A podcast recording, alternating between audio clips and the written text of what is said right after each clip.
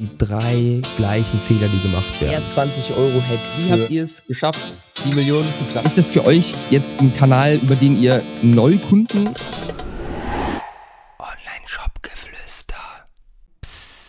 Hallo und herzlich willkommen zu dieser etwas besonderen Podcast-Folge heute. Wir schreiben nämlich heute Folge 50. Ähm, das heißt, wir haben hier ein kleines Jubiläum und äh, wir haben uns überlegt, dass wir zu diesem Anlass eine Best-of-Folge zusammenschneiden. Das heißt, äh, du findest in dieser Folge einen Zusammenschnitt von den 50 Folgen bisher. Und ich hoffe, ja, dass äh, du da was mitnehmen kannst und das Ganze für dich wertvoll ist. Und wir wollen auch die Gelegenheit nutzen, ähm, ja, zu diesem Anlass auch nochmal aufzurufen, den Podcast äh, ja, einfach zu teilen, äh, zu bewerten und äh, unter jedem, der diesen Podcast teilt, auf LinkedIn und mich darauf markiert oder auf Instagram in der Story, markiert mich darauf und unter jedem, der der da teilnimmt und mitmacht, verlose ich ein Essen mit mir persönlich, eineinhalb Stunden, ganz privat, hier in Köln. Nur wie zwei. Ich freue mich auf jeden Fall sehr darauf. Kannst mich komplett anderthalb Stunden ausfragen, was du willst und ich schenke dir 100% meiner Zeit und Aufmerksamkeit. Das Essen geht natürlich auch auf meinen Nacken.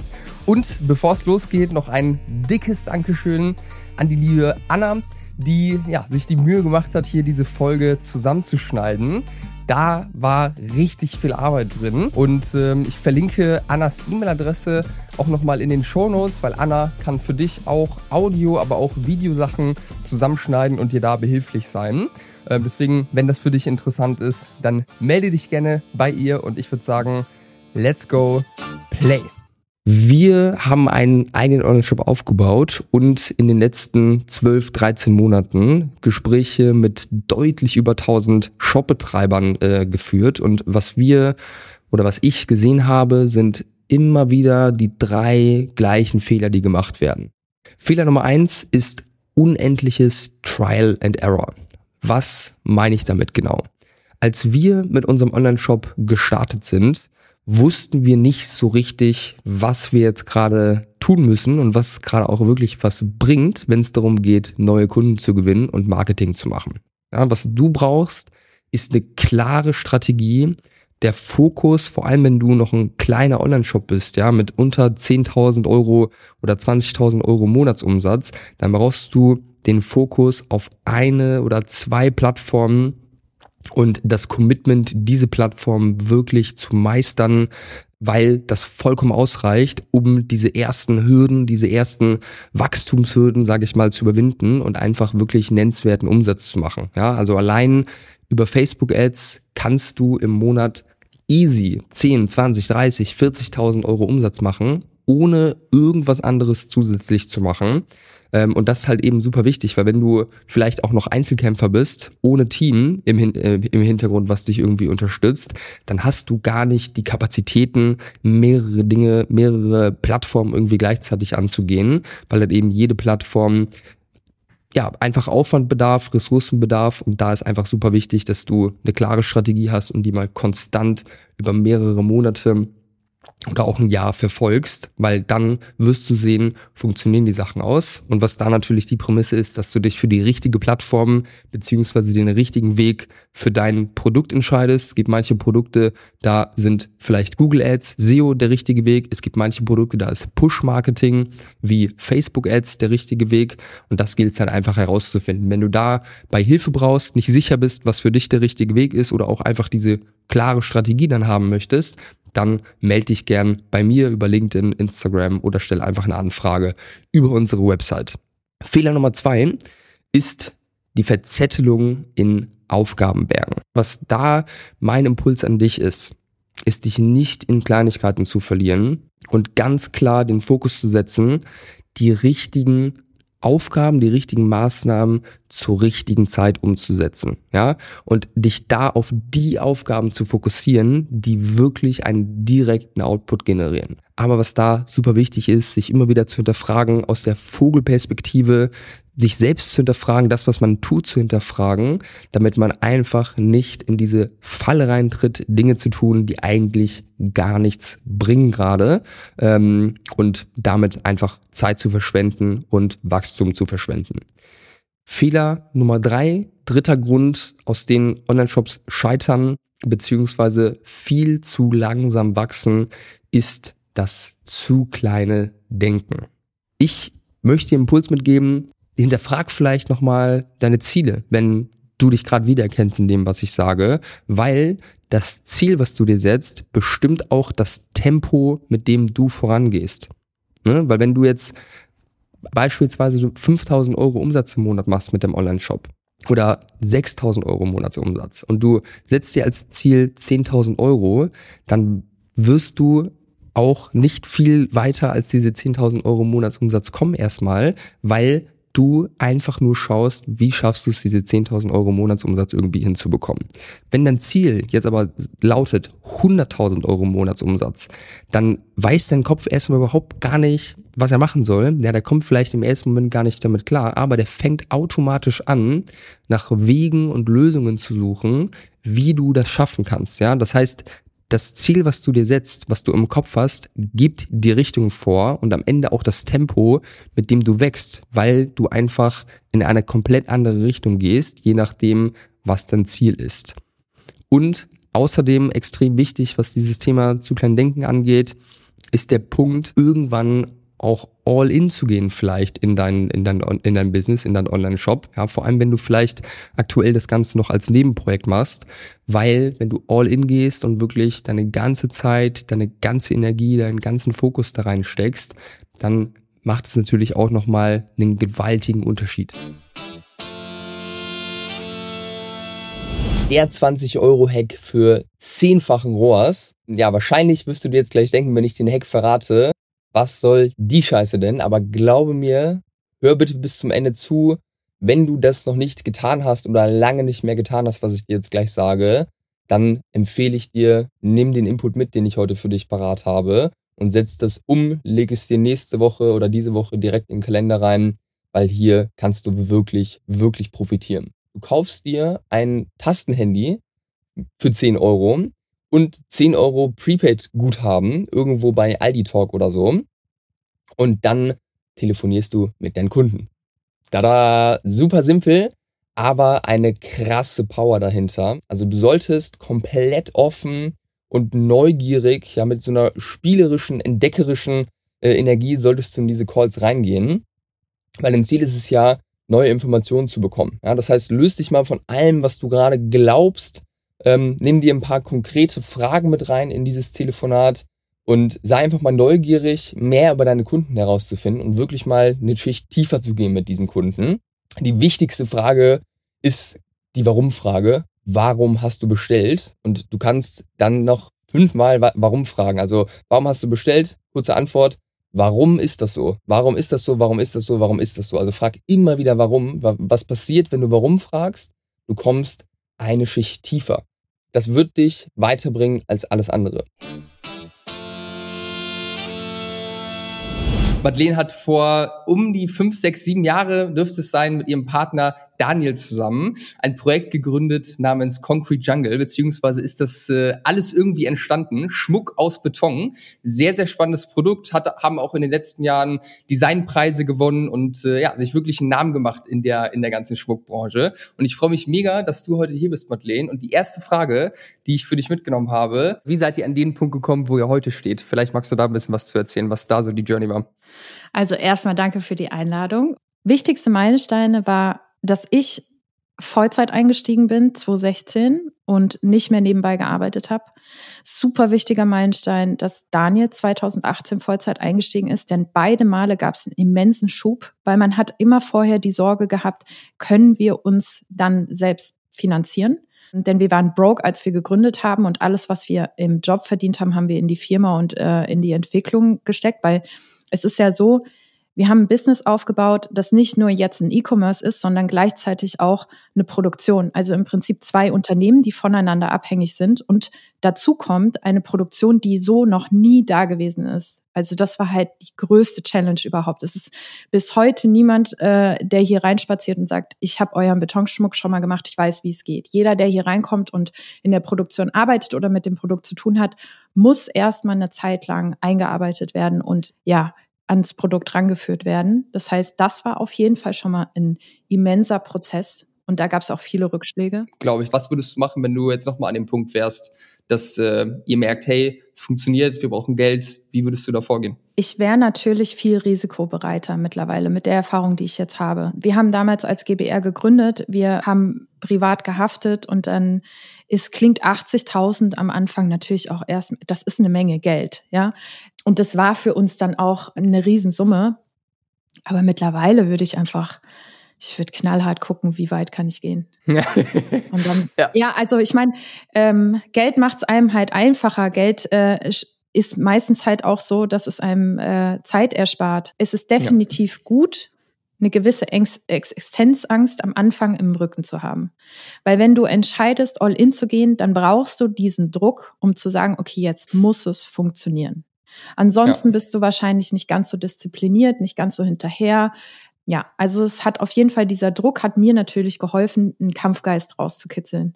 Ja. Aber wenn du Geld in der Hinterhand hast, um auf gewisse Dinge, unvorbereitete Dinge, ähm, so einen Puffer zu haben, das macht schon vieles einfacher. Ja. Und äh, da würde ich heute auf jeden Fall mit einem größeren Fuß auftreten. Ja, ey, ich würde es genauso machen. Genau das gleiche Learning haben wir auch gemacht. Also ganz ehrlich, am Anfang ist es es macht so einen krassen Unterschied, ob man jetzt 40 oder 50.000 mehr oder weniger hat. Und ganz ehrlich, das sind ja alles langfristige Sachen, die über fünf oder zehn Jahre dann auch äh, getilgt, getilgt werden.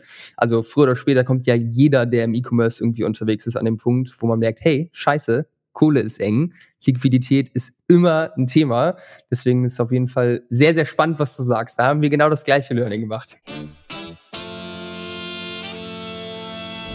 Dieser Podcast-Folge möchte ich dir verraten, dass man in der Regel einen Online-Shop nicht innerhalb von drei Monaten aufbaut und dass es die richtige Erwartungshaltung braucht, beziehungsweise was überhaupt die richtige Erwartungshaltung denn ist. Es mag Beispiele geben, wo das hinhaut, einen Shop aufzubauen innerhalb von drei Monaten oder vier Monaten.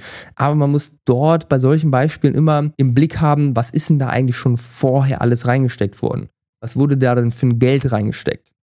Wie viele Erfahrungen sind auch schon in dem Bereich vorhanden. Das heißt, wenn du unterwegs bist auf Facebook, auf Instagram oder auf anderen Plattformen und dir, ja, oder Leute siehst, die halt Versprechungen machen oder Werbeanzeigen schalten, dich für ihr Angebot begeistern wollen, ja, dann sei skeptisch und da frag mal, was ist denn da eigentlich passiert, wie lange machen die das schon, etc. Auch bei uns, das ist extrem wichtig, glaub nicht alles, was du siehst, was du hörst, was gesagt wird, sondern das hinterfrag das einfach mit dem, mit dem gesunden, ähm, mit einer gesunden Skepsis. Es ist nicht ganz leicht, einen Online-Shop aufzubauen, weil halt eben auch viele Sachen dort mit einhergehen. Und ich sage dir es auch nicht gerade, um dir Angst zu machen oder dich davon irgendwie umzustimmen. Ich sage es dir vor allem, dass du das im Blick hast und da nicht mit so einer Naivität rangehst, wie wir damals, und dann enttäuscht wirst oder zu wenig reinsteckst oder einen Plan machst, der zu wenig ähm, Aufgaben mit drin hat, sondern dass du das halt realistisch planen kannst und die realistische Erwartungshaltung hast, dass du halt eben nicht enttäuscht wirst und am Ende auch das rausbekommst, was realistisch ist und was du rausbekommen möchtest. Und was auch ganz, ganz wichtig ist, vom Mindset her, wenn ich jetzt Leute sehe oder höre, ähm, die halt irgendwie diese Erwartungshaltung haben, hey, wir machen das und mit einem Fingerschnips dann läuft's, das von meiner Seite auch nicht so das das beste Mindset, weil mir persönlich sehr, sehr wichtig ist, dass man Dinge langfristig sieht, dass man Geschäft langfristig sieht und das nicht macht, um damit schnell, schnell ganz viel Geld zu verdienen, sondern das ist bei mir, das ist keine Wertung, das ist, mag auch ein Weg sein, aber für mich gilt eben die Langfristigkeit, dass wenn wir Dinge machen, dann soll es auch in ein paar Jahren noch da sein, im besten Fall auch in zehn Jahren. Und wenn man diese Langfristigkeit einfach im Blick hat und wirklich die Motivation hat, sich langfristig was aufzubauen, eine Marke aufzubauen, die solide und gesund wächst, die einen großen Kundenstamm hat, eine große Kundenzufriedenheit hat, einen Fokus auf die Qualität der Produkte legt, etc., dann ist ja auch logisch und in Ordnung, wenn Dinge nicht sofort klappen. Und es ist ja auch logisch, dass manche Dinge nicht sofort klappen, sondern es dafür vielleicht auch ein paar mehr Anläufe braucht und dass auch einfach Probleme manchmal noch in den Weg gelegt werden, die man dann irgendwo lösen muss. Ja, wenn man mit dem Mindset rangeht, hey, wir machen das mit dem Fingerschnips, dann sind das alles Punkte, wo du vielleicht dann wieder denkst, so fuck, so habe ich mir das nicht vorgestellt. Ganz ehrlich, dann lass es jetzt ganz bleiben. Und das ist ja auch nicht das Ziel, dass du Dinge anfängst und dann nur wegen der falschen Erwartungshaltung nach einem Monat wieder aufhörst, weil du merkst, hey, das war ja doch viel zu viel und das ist, klappt ja gar nicht so, wie ich mir das vorgestellt habe. Niklas äh, ist Co-Founder von Space 2 Media, einer Performance-Marketing-Agentur und vor allem von Wahoo, der Wahoo GmbH. Die machen diese coolen Balance Boards und ich bin mir fast sicher, dass du mit Sicherheit schon mal deren Werbeanzeigen auf Facebook und Instagram gesehen hast. Die verfolgen mich auf jeden Fall schon seit einigen Monaten. Und äh, die haben es geschafft, mit ihrer Brand in den ersten vier Monaten eine Million Euro Umsatz zu knacken. Und das ist eine heftige Leistung. Und ja, ich freue mich, dass du hier bist, Niklas, und will heute gerne mit dir da mal drüber sprechen. Zuerst mal, wie kommt man als Agenturinhaber darauf, eine eigene Brand zu gründen? Ja, erstmal danke für das, äh, für das nette Intro. Es ist eine sehr, sehr gute Frage im Endeffekt, ne? weil ja, wenn du halt Agentur machst, ist, unterscheidet sich das ja im Endeffekt schon noch maßgeblich von einem eigenen Store. Also was wir im Endeffekt mit der Agentur machen, ist, wir machen Instagram und Facebook-Werbung für E-Commerce. Das heißt, da ist schon die Connection da. Aber ähm, Marketing ist das eine, und das andere ist dann natürlich halt irgendwie das Produkt und äh, alles andere, was da halt auch noch so mitschwingt. Und ähm, es war, glaube ich, halt einfach ähm, das Interesse, halt mal wirklich alles von vorne bis hinten mitzumachen. Also, weil ich kannte ja nur die Marketingperspektive. Ne? Ich wusste klar, du musst irgendwie Produzenten haben, du musst äh, Lager haben, du musst das Ganze entwickeln, brauchst einen Kundensupport, und ähm, das Ganze so, aber ich hatte halt einfach das Interesse oder auch einfach Bock drauf, das wirklich mal von vorne bis hinten zu machen. Und es ist halt auch mega wichtig jetzt rückblickend, dass wir das gemacht haben, weil das für uns als Agentur nochmal eine ganz andere Sichtweise mit sich bringt, weil wir sind ja jetzt selbst Zielgruppe, sage ich mal, und wir haben einen ganz anderen Blick auf E-Commerce als jetzt eine Agentur, die halt keinen Store hat, der halt auch auf einem gewissen Level läuft.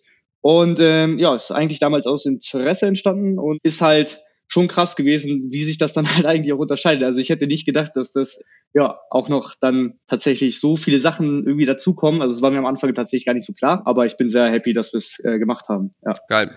Und erzähl mal, wie habt ihr es geschafft, die Millionen zu knacken in den ersten vier Monaten. Was war da euer Vorgehen? Was würdest du sagen, waren da so die wichtigsten Hebel und warum hat das funktioniert? Also es war eine sehr, sehr wilde Zeit, weil im Endeffekt hatten wir auch keine Mitarbeiter am Anfang. Ne? Also das war ja ein Projekt, was ja neben der Agentur gestartet wurde, wo halt gesagt wurde, ja, wir schauen jetzt mal, wie das so läuft und es ist alles cool und wir hatten halt Ware da so. Ähm, aber es ist dann halt echt ausgeartet. Also was wir am Anfang halt gemacht haben, wir hatten ja nichts, keine Daten, gar nichts. Wir hatten halt ein schönes Branding.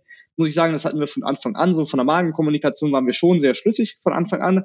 Haben dann halt ähm, ja unterschiedlichste Zielgruppen über Videoanzeigen oder über Ads halt äh, bespielt. Also Homeworkout, Familie, äh, Funsport, so in die Richtung und haben dann halt gesehen, okay, zum Beispiel Familie und Funsport funktioniert ganz gut und haben das dann halt weiter ausgebaut. So, und was dann halt auch der Fall war, war zum Beispiel in der Weihnachtszeit, dieser Familienwinkel. So, der ja. hat halt krass gezogen. So, geisteskrank. Und wir haben kein Fulfillment gehabt, sondern wir haben es selber gemacht. Das heißt. Scheiße, ey. Ja, also ich glaube, so, so stressig wie das, äh, wie letztes Jahr Weihnachten äh, war es bei mir noch nie. Also es war nämlich dann eigentlich so. Ähm, Agentur, ja war da. Die Agenturmitarbeiter durften dann auch äh, mit Ware verpacken, ja? ja, am Ende hat wirklich Friends und Family, jeden Abend haben wir da, also wirklich sind wir ins Lager rausgefahren und haben halt verpackt, weil äh, Agentur war da, war stressig wegen Black Friday und Weihnachten, aber für mich war dann halt nochmal ein ganz anderer Stress, weil im Endeffekt, ja. wir hatten keine Lagermitarbeiter am Anfang, niemanden. So, das heißt, wenn wir Boards verkauft haben, mussten wir die abends selber verpacken. So. Ja. Und das ging halt, äh, also das war sehr wild und dann hatten wir halt auch so Fuck-ups, wie dass wir plötzlich halt sehr, sehr viel verkauft haben. Wir konnten jetzt nicht vom Budget krass skalieren, also ging nicht, weil wir nicht genug Ware hatten. Aber der Produzent hatte dann auch nicht alles geliefert, das heißt, da kam dann auch was anderes und wir mussten dann sogar, wir sind dann einmal, weil wir keine, wir hatten keine Kartons, die haben wir abgeholt und auch Boards mussten wir einmal vom Produzenten Not abholen, damit wir es noch vor Weihnachten schaffen, das rauszuschicken. Also es war das war wild. Und auch am Wochenende, jedes Wochenende komplett immer verpacken im Lager. Und dann irgendwann haben wir halt im Dezember dann, und Kundensupport, genau, Kundensupport kam auch noch dazu. Kundensupport war auch noch eine wilde Sache vor Weihnachten. Ich glaube, da kann Magdalena aktuell Lied von singen. Es ruft halt jede, jede zehn Minuten, also damals jede zehn Minuten, jetzt wahrscheinlich öfter, ruft halt jemand an und fragt, ob das Paket ankommt, noch vor Weihnachten, ne? So. Und das halt dann noch im Alltag, das war, also wie gesagt, ich war Weihnachten sehr, sehr froh, als Weihnachten war, weil, ähm, ja, weil sehr, sehr, sehr, sehr busy. So in den, in den ersten vier Monaten, ihr habt dann quasi nur Facebook und Instagram-Ads gemacht, oder? Um da mhm. diese Umsätze zu fahren. Was, was, wie, hat, ja. wie hat sich euer Budget so entwickelt in den ersten vier Monaten? Ja, ganz am Anfang, ähm, es ist ja relativ witzig, weil wir haben ja eine Agentur und wir sagen auch zum Kunden immer, hey, du musst ja immer irgendwie, also du musst einen gewissen Betrag ausgeben, ne? Ja. Sonst bringt das halt nichts. Und wir sind am Anfang, ich glaube mal so mit 200 Euro gestartet, so. Daily, ne? Ganz am, Daily, genau, ja. ganz am Anfang. Und am Anfang, so die ersten 14 Tage lief es echt nicht so, wie ich es mir gedacht habe. Ich dachte so, ja, wir machen das jetzt an und es läuft. Aber es war halt irgendwie so, ja, war okay. Wir haben Verkäufe gehabt, war, war okay, aber so, ich habe mir halt mehr erhofft. Und dann ja. irgendwann nach 14 Tagen saßen wir so, okay, eigentlich müssen wir jetzt mal das Budget krass erhöhen. So, da haben wir einfach mal das Dreifache ausgegeben. Und dann, dann lief es auch besser und dann kam halt auch, das muss ich auch sagen, natürlich, Black Friday und Weihnachten war halt eine super Zeit auch für uns, dann für die Skalierung. Ja. Ähm, aber auch da konnten wir jetzt gar nicht so krass vom Ad-Budget hochgehen. Ich glaube, ja, maximal, also einfach, weil wir auch nicht so viele Boards hatten. Ne? Wir mussten, wir waren Januar, Februar dann auch mit dem Bestsellern out of stock so, das muss man dazu sagen wir hatten ein Budget vielleicht von 1000 Euro, 1500 am Tag dann irgendwann in der Peakzeit. Aber genau, wir sind halt mit ein paar hundert Euro gestartet. Aber auch da habe ich mich dann selber ertappt im Endeffekt, wo ich gesagt habe, okay, wir geben zu wenig aus, wir müssen mehr ausgeben. Ja. Weil desto mehr wir ausgeben, desto schneller sehen wir jetzt halt auch, was auch passiert. Und ich glaube, das ist auch ein großer Punkt für viele Shopbesitzer so, die vielleicht am Anfang irgendwie was starten, die haben da halt richtig Angst vor. So für mich, selbst ich, ne, und wir machen das, ich mache das ja seit Jahren, so Budget ausgeben, auch mehr Budget so selbst ich habe mich halt dabei ertappt, so okay, zu wenig ausgegeben zu haben. Nicht für lange Zeit, aber halt für, für einen gewissen Punkt, wo ich dachte, okay, es läuft jetzt nicht so, wie ich, wie ich will. Das ist halt ja. paradox, dann zu sagen, jo, ich muss mehr ausgeben, aber es ist faktisch so gewesen. Kannst du das mal erklären, bitte, warum, warum dann besser funktioniert hat, als ihr mehr Geld ausgegeben habt?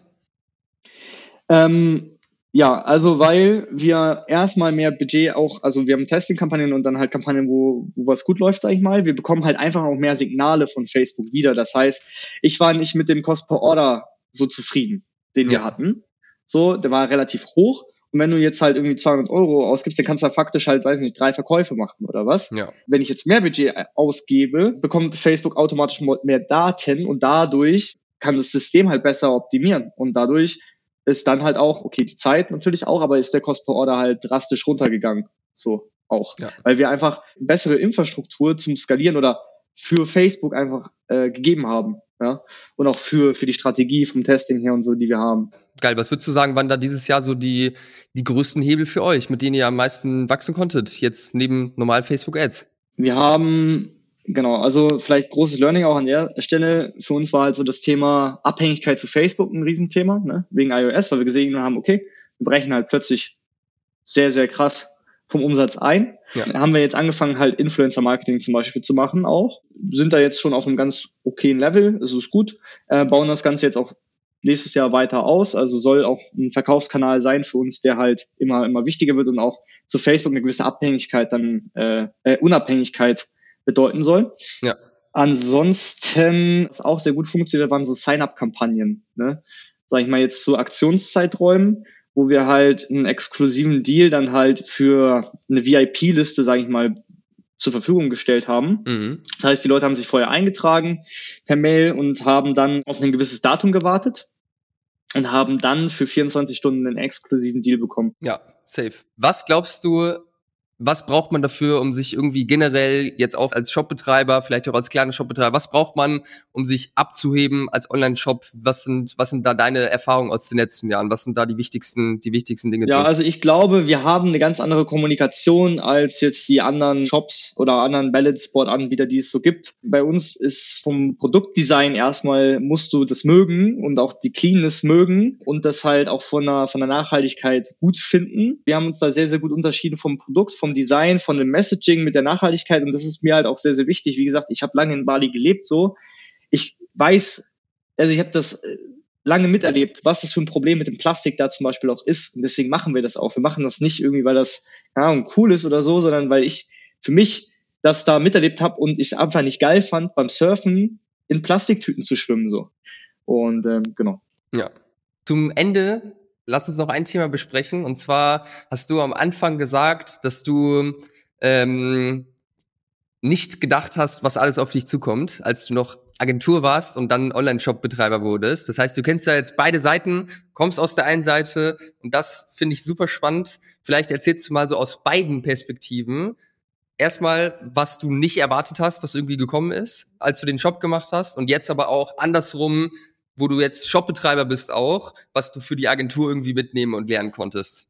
Also was ich nicht gedacht habe am Anfang, was halt extrem aufwendig ist, ist halt dieses ganze Management im Hin hintenrum. Ne? Also zum Beispiel mit ERP haben wir irgendwie eingeführt, dann das mit dem Lager, diese ganzen Sachen auch dann zu regeln mit DHL und dann ähm, so das ganz am Anfang ne, im Aufbau und dass das alles so erstmal als System funktioniert so. Das war krass. Also das hätte ich nicht gedacht. Ich dachte mir halt, ja, ich mache halt meine Facebook-Ads wie gewohnt und ja, ich weiß, ich baue einen Shop, baue ich halt, und dann passt das. Aber du musst dann ja, als wir noch ein eigenes Lager hatten, brauchst du einen kompletten Prozess für die Abwicklung von den Bestellungen. So.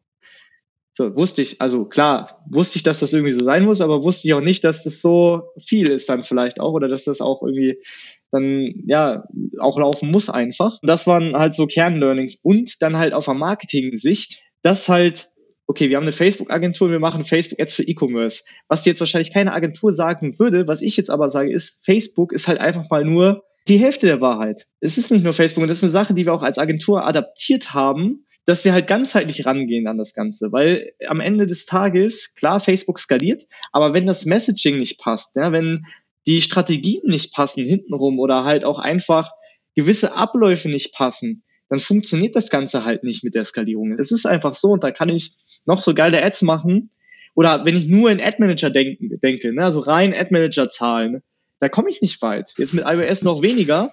Ja. So und das ist aber halt eine Sache, ich glaube, die viele Agenturen noch gar nicht sehen. So, die denken halt vielleicht auf Google, die denken halt auf Facebook. Und das ist auch eine Sache, ich bin ja jetzt selber, sag ich mal, Shopbesitzer, die ich mir von externen halt auch wünsche. So, ich will nicht, dass die, ich will nicht, dass die einfach nur auf ihrer Plattform denken. Das ist ja so kurz gedacht und klein gedacht. So, ich brauche Leute, die halt auch mitdenken, aber halt auf einem anderen, auf einer anderen Ebene. Und das ist auch das, was ein Shop am meisten dann voranbringt. Ja. Rein aus der Erfahrung und auch einfach rein von der Sache. Das will ich bei Wahoo als, als Shopbesitzer, aber das ist auch eine Sache, die wir uns als Agentur auf die Fahne geschrieben haben. Dass wir halt da mehr machen auch, als nur die Facebook-Ads. Klar, Facebook-Ads ist unser Kerngeschäft, keiner Frage auch im Creative-Bereich äh, da voll Gas zu geben und so weiter. Aber das Ganze halt immer mit dem, mit dem ganzheitlichen Aspekt. Ich bin Madeleine von Hohenthal, ähm, ich bin Mitbegründerin von Bracenet. Ich habe das mit meinem Mann vor, jetzt mittlerweile sogar acht Jahren sind es jetzt fast, acht Jahre, 2015 haben wir gestartet. Und ja, es war quasi, kommen vom Problem, haben wir die Idee zu Bracenet gehabt. Also Bracelet setzt sich zusammen aus Bracelet und Net, also Netz. Und wir haben äh, damals in einem lebensverändernden Urlaub Tansania das erste Mal das Problem von sogenannten Geisternetzen gesehen, also Fischernetze, die entweder absichtlich versenkt wurden oder verloren gegangen sind. Und haben uns gefragt, warum die im Meer rumschwimmen. Und haben äh, mit den Leuten, die dort leben, gesprochen. Und die haben gesagt, dass es ein massives Problem ist und die eben ja nicht mehr fischen können und ihre Familie teils nicht mehr richtig versorgen können und das wirklich äh, extrem zurückgegangen ist. Und dann haben wir angefangen, in dem Urlaub nur noch Netze zu sammeln, äh, jeden Tag am Strand und haben die mit nach Hause genommen. Und das war so ja der Beginn des Ganzen, wo das hinführt. Wussten wir natürlich noch nicht. Damals war erstmal so, es muss erstmal raus und ähm, lass mal gucken, ob es irgendwie schon Leute gibt, die in dem Bereich vielleicht schon tätig sind. Und dann haben wir uns ans Werk gemacht und haben angefangen zu recherchieren und ja, hatten uns eben mal am Strand dann das Netz ans Handgelenk gehalten und haben dann so ein bisschen rumgesponnen und dann meinte Benjamin, das ist kein Bracelet, das ist ein Bracelet. Also hatten wir quasi schon einen Firmennamen, wo wir noch gar nicht wussten, dass es überhaupt äh, eine Firma wird am Ende. Genau, das war der Startschuss zu Bracelet und da haben wir jetzt eben äh, ganz viele andere Produkte mittlerweile auch und machen ganz, ganz viel mehr noch. Wenn man so viel mit äh, den ganzen Ozeanreinigungen etc., Geisternetze zu tun hat, kann ich mir vorstellen, dass da auch häufig mal Momente dabei sind, die wirklich bewegend sind, wo du Dinge siehst, die man oder ich jetzt persönlich äh, niemals sehen würde in meinem Alltag. Kannst du mal so ein bisschen teilen, was war, wenn du jetzt mal zurückblickst auf die letzten Jahre, so der bewegendste Moment bisher für dich persönlich? Da gibt es tatsächlich viele. Im Moment ploppen ganz viele auf, tatsächlich auch durch den Podcast, den wir machen. Ähm, weil bei Ocean Crime sprechen wir auch nochmal wieder ganz andere Themen an, mit denen wir jetzt auch noch nicht so viel Berührung hatten. Aber da sind Sachen, also auch in Richtung Menschenrechtsverletzungen, die auch mit dem Thema Fischerei zu tun haben, also dass Leute wirklich misshandelt werden, ähm, getötet werden auf offenem Meer und das tagtäglich passiert und das auch mit mir zu tun hat, weil meine Ernährung, beziehungsweise also mich jetzt äh, auf alle Leute bezogen, äh, wenn ich jetzt meinen Fisch, also ich kaufe keinen mehr, aber wenn ich jetzt meinen Fisch bei Edeka kaufe im Tiefkühlregal, dann unterstütze ich damit in Zweifel äh, Sklaverei und Menschenhandel und auch unter anderem, dass ja Menschen gegebenenfalls auch nach dem Tod nicht zurückgeführt werden. Ähm, Darüber muss man sich im Klaren sein. Das sind so Sachen, die fand ich krass, weil mir das Ausmaß einfach dahingehend nicht bewusst war. Und es sind auch kleine Sachen, die sehr bewegend sind. Ne? Also wenn du da mit einem Taucher sprichst, der mit einer Robbe tauchen war, die sich die ganze Zeit an ihm festgehalten hat, weil die ähm, mal von, von Leuten gerettet wurde während eines Zyklons und ähm, deswegen auch an Menschen gewöhnt ist. Und eine Woche später wird die Robbe hingerichtet und löst in der ganzen, äh, in einem ganzen Land äh, einen Schock aus. Macht das schon was mit einem, dass man halt schon sieht, okay, es gibt es gibt diese Leute, die auch an einem Tier hängen. Also auch dieses eine Tier macht einen Unterschied, ob das stirbt oder nicht. Also ansonsten interessiert es ja keine Sau mehr, ob irgendwie eine Kegelrobbe äh, am Strand an einem Netz verendet. Also schon, aber du siehst das Video bei Facebook und denkst da so, oh, will ich bloß nicht sehen. Also scroll ich irgendwie schnell weiter. So böse Bilder. Ähm, deswegen machen wir so Kooperationen auch, wie zum Beispiel mit einem Leatherman, wo dann extra eine Schere auch tatsächlich für solche Befreiungsaktionen dann irgendwie produziert wird oder auch als Kooperationsprodukt in unseren Shop kommt kommt, wo man auch vorher gar nicht drüber nachgedacht hat. Das sind eigentlich so Scheren, die für Krisensituationen ähm, produziert wurden und sind jetzt dafür da, dass man auch Tiere rettet. Das sind so Momente, die sehr bewegend sind, muss ich sagen. Und auch wenn man dann sieht, wie die Leute, die hier arbeiten, auch darin aufgehen. Ne? Also es gibt viele bewegende Momente. Safe. Aber glaube ich dir sofort, dass es da viele Momente gibt, die irgendwie bewegend sind. Ich finde es super spannend, äh, auch mit, mit dem Podcast Ocean Crime. Leute, ich muss auch sagen, dass das auch für mich Dinge waren, die ich so noch nie vorher gehört habe, die ich wahrscheinlich auch niemals gehört hätte, wenn ich mir das nicht angehört hätte. Und ich muss auch ehrlicherweise sagen, dass ich nicht viele ähm, D2C-Brands kenne, die irgendwo mit einem Podcast am Start sind, nur so ein paar, äh, paar, paar Brands. Ist das für euch jetzt ein Kanal, über den ihr Neukunden auch gewinnt oder ist es eher für die, für die Bestandskunden? Habt ihr da irgendwo mal angefangen, das, das auszuwerten und irgendwelche Daten dazu? Nee, aber ich hoffe. Ähm, also man sieht natürlich, ähm, also klar, wir äh, analysieren natürlich, wer hört, ähm, wie wird äh, der Podcast konsumiert, werden die Folgen durchgehört, wo sind wir chartwise platziert. ist natürlich ein Marketing-Tool und deswegen gehe ich jetzt davon ganz stark aus, dass wir da auch äh, Kundinnen gewinnen. Aber es sind auch viele Bestandskunden, die das hören. Ne? Also viele unserer Fans, also wir haben wirklich eine sehr, sehr supportive Community. Ähm, ja, die sind seit Anfang an meistens mit dabei und ähm, die hören da rein und ähm, informieren sich und die spielen uns dann auch Themen zu. Also wir hatten jetzt die erste Aufnahme die letzte, die jetzt veröffentlicht wurde. Da sind dann auch äh, Supporter dabei, die das hören und ganz doll aufgeregt sind und aber Bock haben, ihre Story zu erzählen, weil sie Biologen sind oder war eine Biologin in dem Fall, sich täglich mit Themen beschäftigen, die sie natürlich auch umtreiben und dann sagen, ich habe hier ein Thema, das möchte ich gerne bei euch platzieren. Und ich glaube, das macht jetzt auch anderen Leuten Mut zu sagen, ich habe vielleicht auch eine Story und möchte auch mal einen Podcast, obwohl das eigentlich gar nicht mein, mein Ding ist. Und natürlich ist es ein Kommunikationstool. Also wir können ja auch Werbung damit machen, ganz, äh, ganz klar. Also wir haben die Möglichkeit, über alles, was wir so machen, zu sprechen. Das heißt, ähm, häufig sprechen wir dann ja auch mit Kooperationspartnern, die dann in dem Podcast sind, wo wir auch über die Aktionen, die wir gemeinsam machen, erzählen können. Und ähm, das ist halt ein Tool, wo man uns dann auch hört und im Detail darüber Bescheid weiß, wie wir arbeiten. Deswegen ähm, finde ich das ein sehr gutes Marketinginstrument. Und jetzt ist nur noch, jetzt muss der Punkt kommen, wo sich das eben auch trägt und man eventuell eben damit auch Geld verdient, damit man eben die 16 Stunden in der Woche irgendwie auch finanziert bekommt. Ja, safe. Also wenn das äh, oder wenn dieser Punkt erreicht ist, dann muss ich auch sagen, finde ich die Idee auf jeden Fall sehr, sehr spannend, äh, einen Podcast irgendwo aufzubauen, auch als Online-Shop. Ich denke, das macht erst Sinn, wenn man ein gewisses Level erreicht hat. So als ersten Kanal denke ich nicht, dass es super smart ist jetzt für die Leute, die hier zuhören. Aber am Ende, wenn sich das Ganze selbst trägt, dann ist ja quasi ein kostenloser Marketingkanal, über den man die ganzen Vorteile, die du gerade schon genannt hast, irgendwo noch mitnehmen kann. Lass uns mal vielleicht das Thema Marketing noch ein bisschen mehr aus der Vogelperspektive betrachten, weil ich das Gefühl habe, dass ihr dort anders aufgestellt seid als jetzt eine normale D2C-Brand in Anführungszeichen. Was würdest du sagen, ist euer wichtigster Marketingkanal? Also äh, das wichtigste Tool ist tatsächlich kostenlose PR-Verzinsung. Äh, kostenlos deswegen, weil wir uns da keine Anzeigen einkaufen oder so. Auch da haben wir oder sind wir in der glücklichen Situation, dass wir so viel angefragt wurden ähm, aufgrund dieser Ozeanwelle, die auch reingespült wurde, nenne ich es jetzt mal, ähm, dass wir ganz lange äh, über uns berichtet wurde, wie wir das gemacht haben, wie wir das aufgebaut haben, dass wir die Idee hatten ähm, und auch Bilder von uns dazu veröffentlicht wurden, ähm, sodass eben das Produkt super gut erklärt wurde. Ne? Also es waren halt wirklich dann nicht nur, es war nicht eine Anzeige mit, also das gibt's auch ganz viel so zu Weihnachten, guck mal, hier ist ein Bracelet, das ist der Geschenktipp, das ist ein Armband aus dem Ozean, so, aber das erklärt erstmal nicht die emotionale Geschichte dahinter. Deswegen sind für uns so Artikel, die wirklich erklären, was wir an Arbeit machen, sehr, sehr viel wert. Und tatsächlich auch für uns super wichtig ist die, ähm, die Publizierung der Airlines. Also wir ähm, arbeiten ja mittlerweile 25 Airlines zusammen. Das heißt, mit einigen kooperieren wir auch und ähm, vertreiben einmal unser Produkt im Boardshop. Das Magazin selber ist auf jeden Fall ja sehr, sehr wichtig für uns, weil viele Leute, die große Firmen leiten, die großen Impact haben, die Großes bewegen können, viel fliegen, ähm, einfach beruflich bedingt. Es ist einfach so, dann direkt über unser Produkt lesen. Und so sind tatsächlich viele Kooperationen zu uns gekommen, weil die Leute darüber über uns erfahren haben. Und dazu kommt dann auch noch, dass wir teilweise ähm, onboard Videos spielen dürfen. Also bei Condor zum Beispiel läuft unser Film auch in den Bildschirm ab, ähm, den, den wir selber schneiden durften, wo wir zeigen, wie wir arbeiten, wie wir per Hand fertigen. Das ist natürlich auch mega. Das hatte ich vorher so auch noch nicht gesehen.